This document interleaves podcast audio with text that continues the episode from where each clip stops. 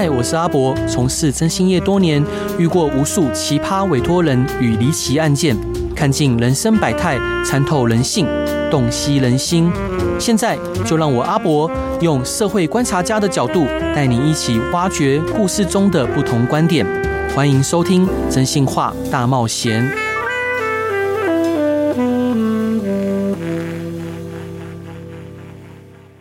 Hello，各位亲爱的听众朋友，大家晚上好，欢迎回到飞碟电台，收听由我征信师阿仔主持的《征信话大冒险》。今天访问的特别来宾是前奥美集团的首席策略顾问叶明贵老师，在奥美奥美广告四十余年，服务过上百个客户，保育超过三百多个品牌，在主导的广告活动获创意奖项无数，指导的行销报奖年年得奖，曾经亲自直接带领的部署属。全部都成为总经理。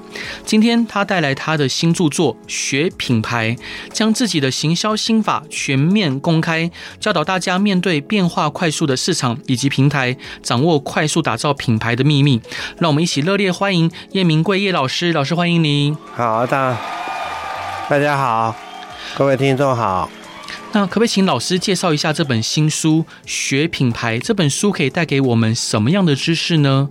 主要就是如何打造品牌的方法论，因为这本书算是一个 how to 的 book，对，就是一个操作手册，嗯，那都是实战经验，没有什么呃其那个深奥的理论，都是大白话，嗯，对，所以看了以后就知道怎么样，第一个会分得出来什么是产品，嗯，定位，对，什么是品牌拟人化，嗯，然后呢，然后这里面呢，就是主要是介绍了品牌拟人化的方法论。是，老师，那请教您在什么样的机缘之下，老师您开始撰写这本书呢？这个就在疫情期间，嗯，疫情期间三年，我在组织的工作是每年要去大陆，对，呃，半年，所以我就是三个月，呃，去大陆，三个月回台湾，对。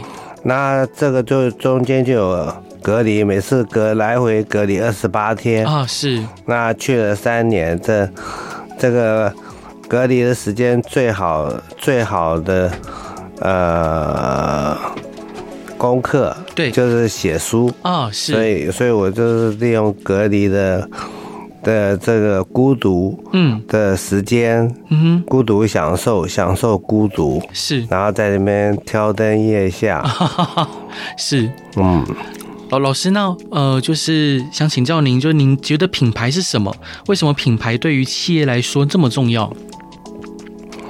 品牌其实要做品牌，只有一个目的，就是要溢价。溢价就是你有相同的东西，你可以卖的比人家贵，嗯，所以你的呃利润会比较好。对，所以如果是在追求这个利润、追求溢价嗯。的这个前提下，嗯，那你就必须要有品牌，是，否则的话你也不一定要有品牌，你就要有好的产品，嗯，然后售价合理，然后渠道广，嗯哼，然后你就可以卖了。是。但是如果你不甘于此，嗯，希望说你的产品可以溢价，溢价就是相同的东西，你可以比较卖的比较贵，对，这增加了一个除了物理的利益点之外，有一些情感上的一个向往，嗯。啊，所以人们在使用相同产品的时候，他的自我感觉会良好，是，那这种。这种自我感觉良好，就会让他愿意付比较高的价钱来买相同的东西。是，老师，那想请教您，就是您在书中有讲解到品牌是透过几个途径来产生巨大的销售力，可以请老师大概的讲解一下吗？品牌透过什么途径？我我来讲一下处理品牌的方法论。嗯、第一个就是你要先到找到这个。品牌拟人化对之后，产品拟人化，嗯，它会是什么样主要的 DNA？对，它的关键词是什么？也就是说，先决定如果这个产品是个人的话，对，他是一个什么样的人？对，那他这个人，他在现在的社会跟人性的纠结里面，能不能找到一个冲突点？嗯哼，也就是一个议题。对啊，它可能会是这个社会价值观的冲突。嗯，然后在这个冲，那因为我是什么？面对了这样的社会价值冲突，我提出了一个什么样的生活提案？对，跟这个产品的拟人化 DNA 很有相关，嗯、而且呢，又能够撬动这个社会的一些趋势，对，或者是价值观，嗯。啊、哦，然后，然后就推出来了这个它的品牌的价值观。是，老师，那我想请教您，就是呃，在书中的推荐序里面，就有人提到说，老师，您以前在奥美广告的时候，常常是呃最后一个走的，就您会留在呃这公司里面，到应该通常是最晚离开的那一位。那在澳美长长长达四十年的时光，是什么样的内驱力，让您在离开澳美之后，继续在行销跟打造品牌的领域继续在奋斗呢？呃，意思是说我为什么不退休嘛？啊，是 对，因为我的兴趣就是做这个传播，嗯，是。然后我我我觉得像我现在。的工作有时候选有所选择，我们这行的工作越来越杂乱了。然后在互联网时代啊，嗯，哦，然后呢，很多的事情利润又下降，嗯，可是我到了一个位置，嗯，有了一些名声，所以我我只选择我们这一行，嗯，最顶端的品牌梳理，也就是最高级、价值最高的，嗯。那其他的杂七杂八的，那些细节啊、苦工啊，嗯，我我都不做了，不做了。哦，所以我现在因为有点名声跟地位，所以我有了选择权。是，所以做这个品牌最顶顶端的这个品牌梳理呢，基本上就是讨论人生价值观，对，啊，一些哲学啊，或是一些。生活体验呢、啊？嗯，所以它它是个很有趣的一个工作内容，是，所以我乐此不疲，是，所以所以退休退休是做自己喜欢的事嘛，嗯，那我喜欢的就是做工作啊，对，哇，那为什么我为了所谓的退休就不工作？所以我要工作到死啊，是。那老师，我想请教您，就是您在书中有提到说，呃，你的成功是因为呃你的努力，然后同时，当然你书中有比较自谦的表达方式。想请教老师，就是我们发现很多年轻人，呃，现在不管从事哪个行业，他很难全心去投入在他的领域里面。那您可以分享一下您的心法给这些年轻人，教他们如何去集中注意力跟专注还有努力吗？我觉得就是找到自己有兴趣的事情，就会自然专注。嗯哼，那些什么，呃，嗯，并没有一些什么样的什么心法啊，可以那些那些，我觉得都不自然。嗯，主要是跟着自己兴趣，你兴趣。做自己兴趣，哪怕是个炸鸡排啊、嗯、牛肉面啊，如果是自己的兴趣，也全力以赴。是，所以这个重点就是找到自己的兴趣，嗯，自己的兴趣，然后又是自己擅长的事情，对，这样做起来自然而然就会专注，自然自就会长久，自然就会有工匠精神，自然就会乐此不疲。是。老师，那想请教您，就是品牌定义跟产品定位这两种，有很多人都搞不懂，它这两种该如何区分呢？产品定位它的输出的内容不一样，是。产品定位输出的内容就是说你要卖给谁，嗯。啊，就是这个东西呢，目标对象群是什么？是。啊，但是品牌人格化的这个输出呢？它是针对全人类，它并没有一个目标对象，嗯哼，哦，因为它就是打动人性，打动人类，嗯，所以它的起跑点就不一样。是，那品牌产品定位呢？它主要就是梳理说，我这个东西是卖给谁？嗯，人们是把它当做什么？是，那有什么差异化的特点？嗯，所以呢？它就是对谁而言，我是什么，给你什么。对，啊，对。然后在这里面呢，消费者呢，最重要的思考就是市场区隔，怎么样划分这个市场？嗯，它它切割的纬度有什么新鲜的纬度来来区隔市场？这个是产品定位最最重要的一个核心，是核心思考，然后再根据这个区隔呢，选择了一个市场区隔，嗯，而这种市场区隔最好不要只是年龄层跟性别的，对，啊、呃，这种很粗浅的，而是根据人们使用的心态，嗯，跟使用的行为来做这个市场区隔。是，在这区区隔之后，就会找到消费者洞察，然后根据这个洞察呢，去定义这个产品的用途，跟它对使用上的意义。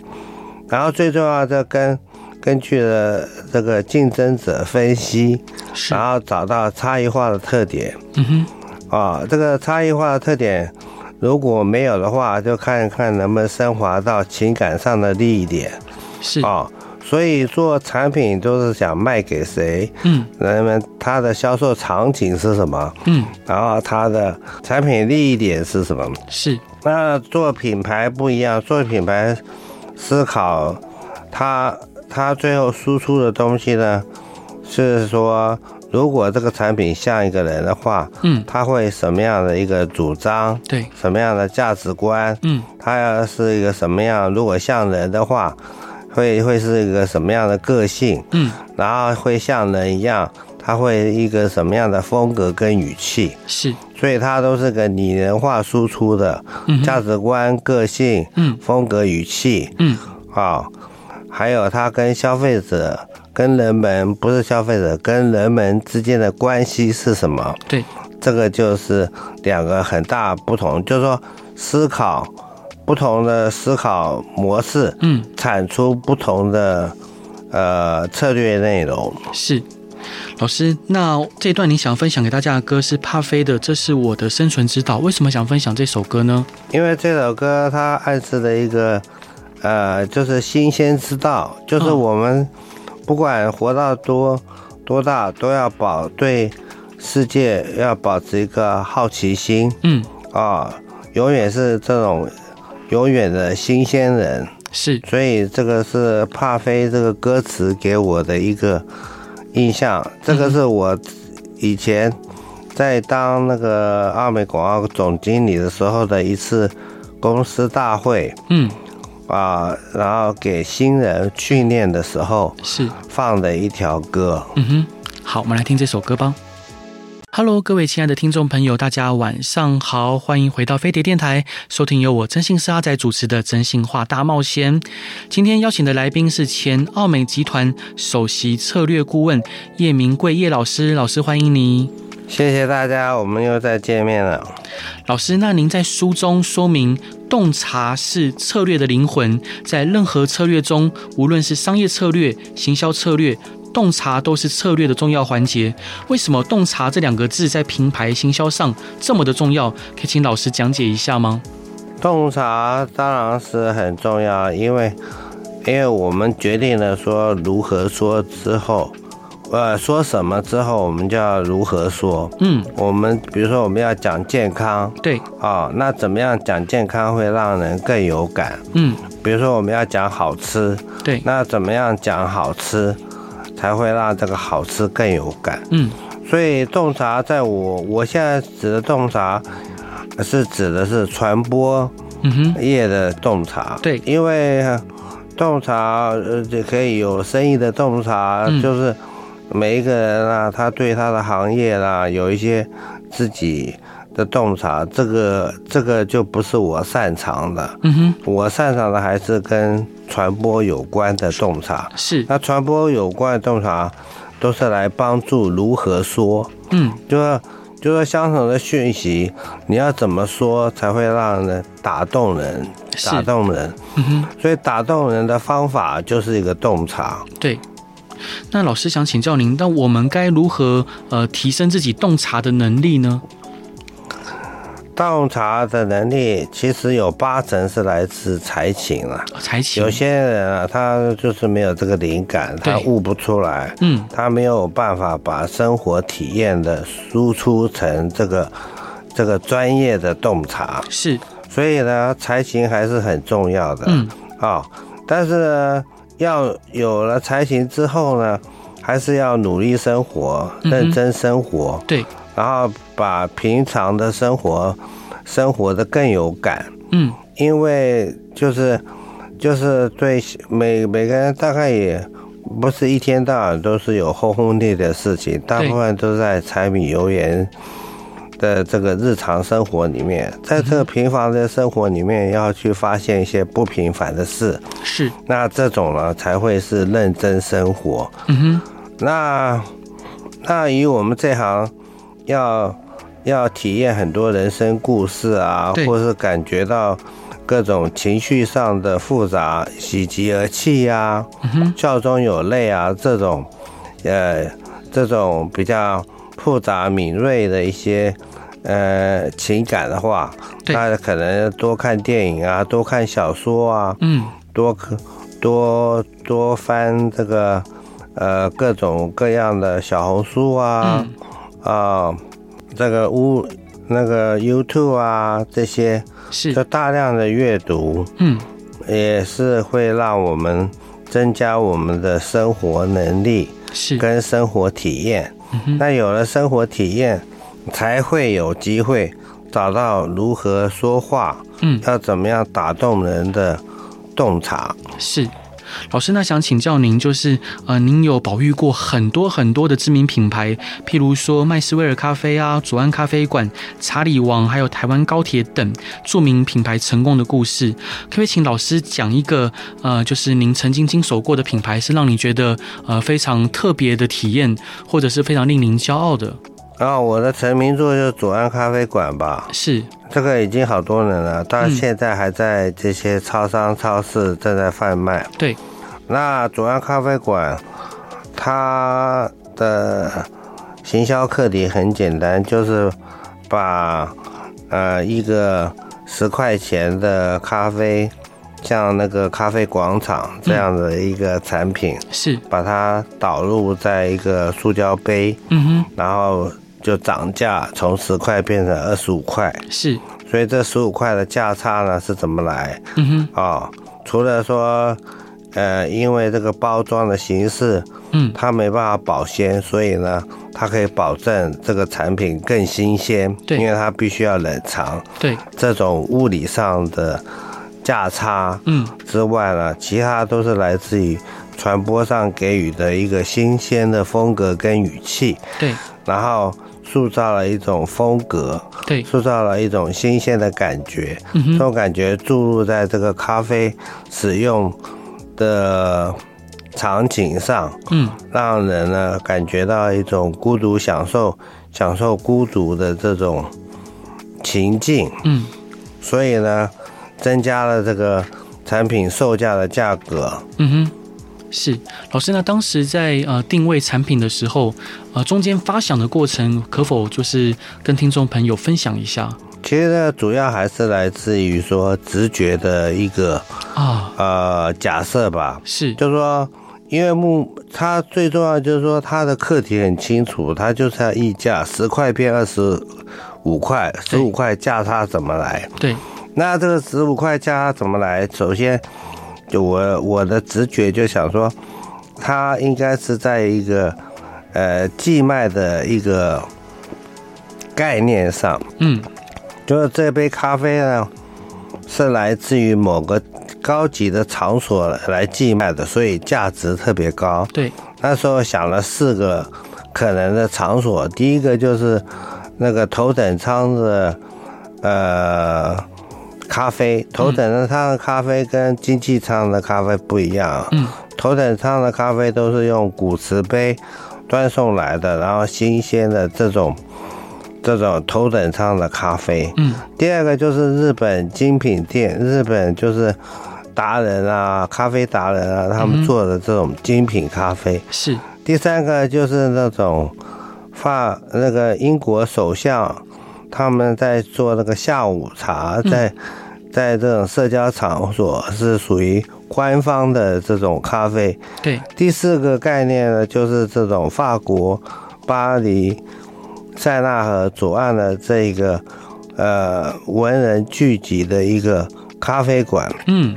然后经过消费者测试，就是哪一个咖咖啡馆来这边寄卖的咖啡，你会愿意付最多钱？对。结果这个结果就是，人们愿意付更高的钱来享受一杯来自法国塞纳河左岸那些文人哲学家他们汇集的咖啡馆，觉得这个。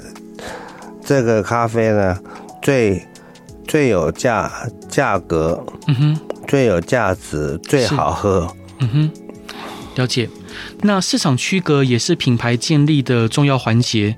那我们应该要如何跟其他的品牌做出市场区隔呢？市场区区隔只有在产品定位里面有，对，它并不存在品牌，因为品牌是针对人类。这个人类学，嗯，所以它并没有区隔，它是要打动世界上的每个人，是。啊，那像可口可乐，它并没有，它全世界它的诉求都一样，嗯哼，像苹果，它全球的诉求都一样，它是针对人类，是，只有产品定位才要有市场区隔，嗯嗯嗯，而至于做品牌不需要市场区隔，是，嗯，只要对人性的挖掘。利用人性来做生意，利用价值观来撬动它的品牌个性，对，这样子就就是才是比较正。对我来讲，我我所认知这两个是不同的方向。嗯哼，是老师，那您在书中还有提到说，需要使用消费者历程来决定传播的节点。并计划应用策略，我们该了解消费者历程该如何了解呢？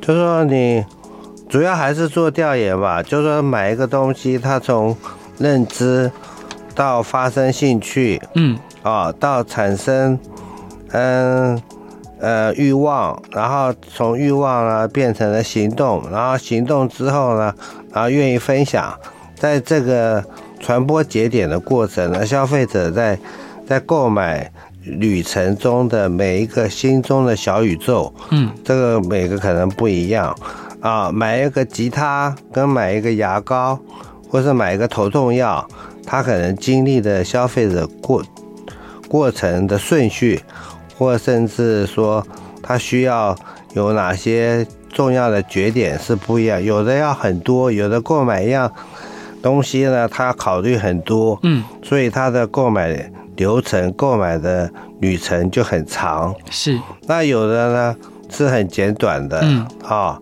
他只要有知名度，他就会去购买，哦，比如说买个吉他，他可能呢毫不犹豫，因为他平常呢，他他就要买他心中偶像的那个吉他，嗯，所以他也没有多考虑，也没多比较，他是直接购买，是。所以他的购买旅程很短。对，那购买一个笔电，嗯哼，啊，那就很多了。对，啊，就要考虑说哪些笔电它的特它的特特质啊，嗯哼，啊，然后呢，他会在网网上呢比价、比功能、比比它的性能啊，嗯，然后经过，然后还要问问别人啊，问参考啊、测评啊。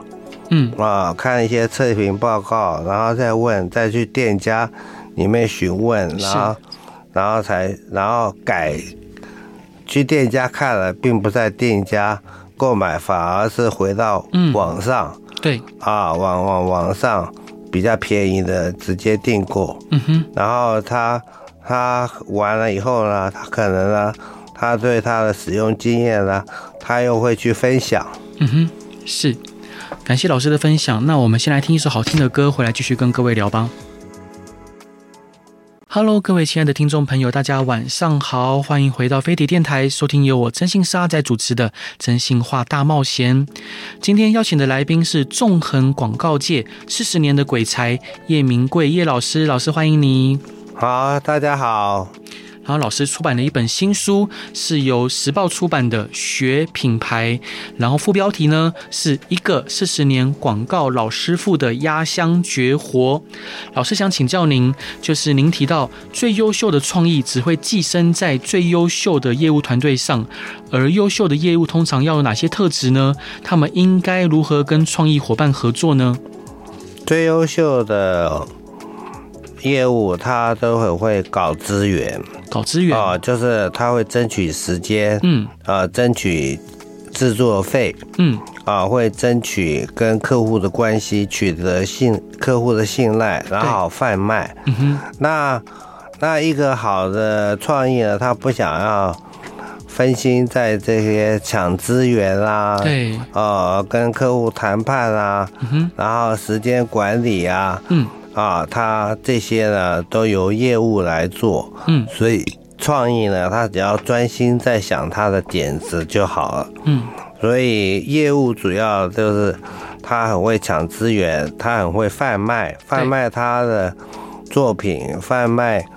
贩卖他的他的创意伙伴，嗯哼，业务嘛，业务当然要会卖，是没错。哦，如果不会卖贩卖的话，它不算是业务嘛。是，那业务呢就要抢资源，嗯哼，啊，主要的资源就是时间啊，跟钱，嗯，还有客户的信赖。是。老师，那想请教您，就是您在呃担任奥美集团总经理的时候，您是如何去训练您的业务团队呢？我觉得还是最重要的是，呃，成功，就是说好的开始，成功一半。对，主要是在挑挑人的时候就要挑对人，嗯、挑对人。哎，因为有些有些是无法训练来的，训练来的，还是来自于人的特质。嗯。所以呢，选对人就全成功一半了。是。那什么叫做选对人呢？嗯，在我们这行要选的话，就是对创意有迷恋的人，所以他，嗯，他会为创意呢去付出，是去努力。嗯哼。所以呢，在我们这行跟别行的业务啊，嗯，最大的差异就是我们这行的业务啊，他要很很热爱创意。是。好，所以他为创意付出。嗯哼。好，所以第一个是选对的。对。那我一直在一个优秀的广告公司奥美，所以我们都是能够雇到一流的人才。就是就是我们有选择权。嗯。啊，就是我们不会，我们都是，就是说，因为大家都想进奥美嘛。对。所以如果要做这行的话，都想进奥美，所以我们的选择权比较。比较，我们选完以后才让别人去选我们剩下来的，嗯嗯嗯，所以有个优先选择权，对，这个是来自奥美的名声，嗯，跟在这个业界的地位吧，对，然后，然后我的管理呢，还是以这个培训为主轴，因为，嗯，因为训练是所有在在我们这行。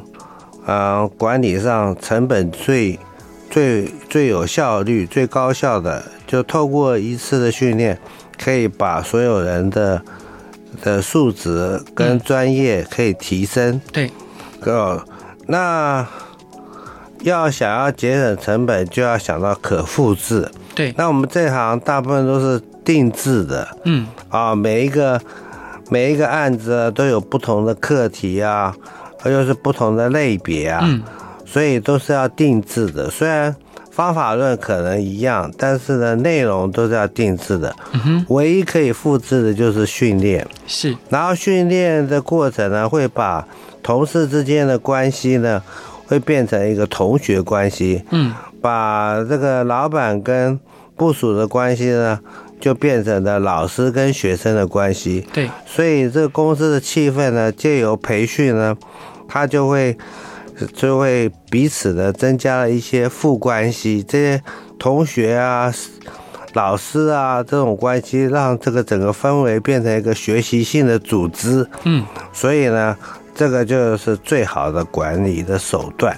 是，我们先来听一首好听的歌，回来再继续跟老师请益。好啊、呃，欢迎回到飞碟电台。那老师，我想请教您，就是您在广告界工作了四十年，经手了无数的案例，除了刚刚上一段提到的左岸咖啡馆，还有没有让你印象非常深刻的案子？为什么？哦，有一个案子是 BenQ，这个、哦、这比较难，对。啊，是一个比较难解的一个题目，所以我印象深刻。嗯。BenQ 有三个事业部，一个事业部是投影机，对，第二个事业部是这个进电玩的 monitor，对，第三个是护眼灯，嗯，那他们三个不同产品呢，都是共同有有一个相同的品牌名，就是 BenQ，对，那可是呢，投影机要。卖给的是一个新婚夫妇，让他变成一个家庭电影院。嗯哼，所以他的目标对象是啊、呃，这个新婚夫妇。对，然后这种职业电职业队的电竞 monitor 是卖给 teenager，卖给十八岁的的高中大学生。嗯，然后这个护眼灯又是卖给。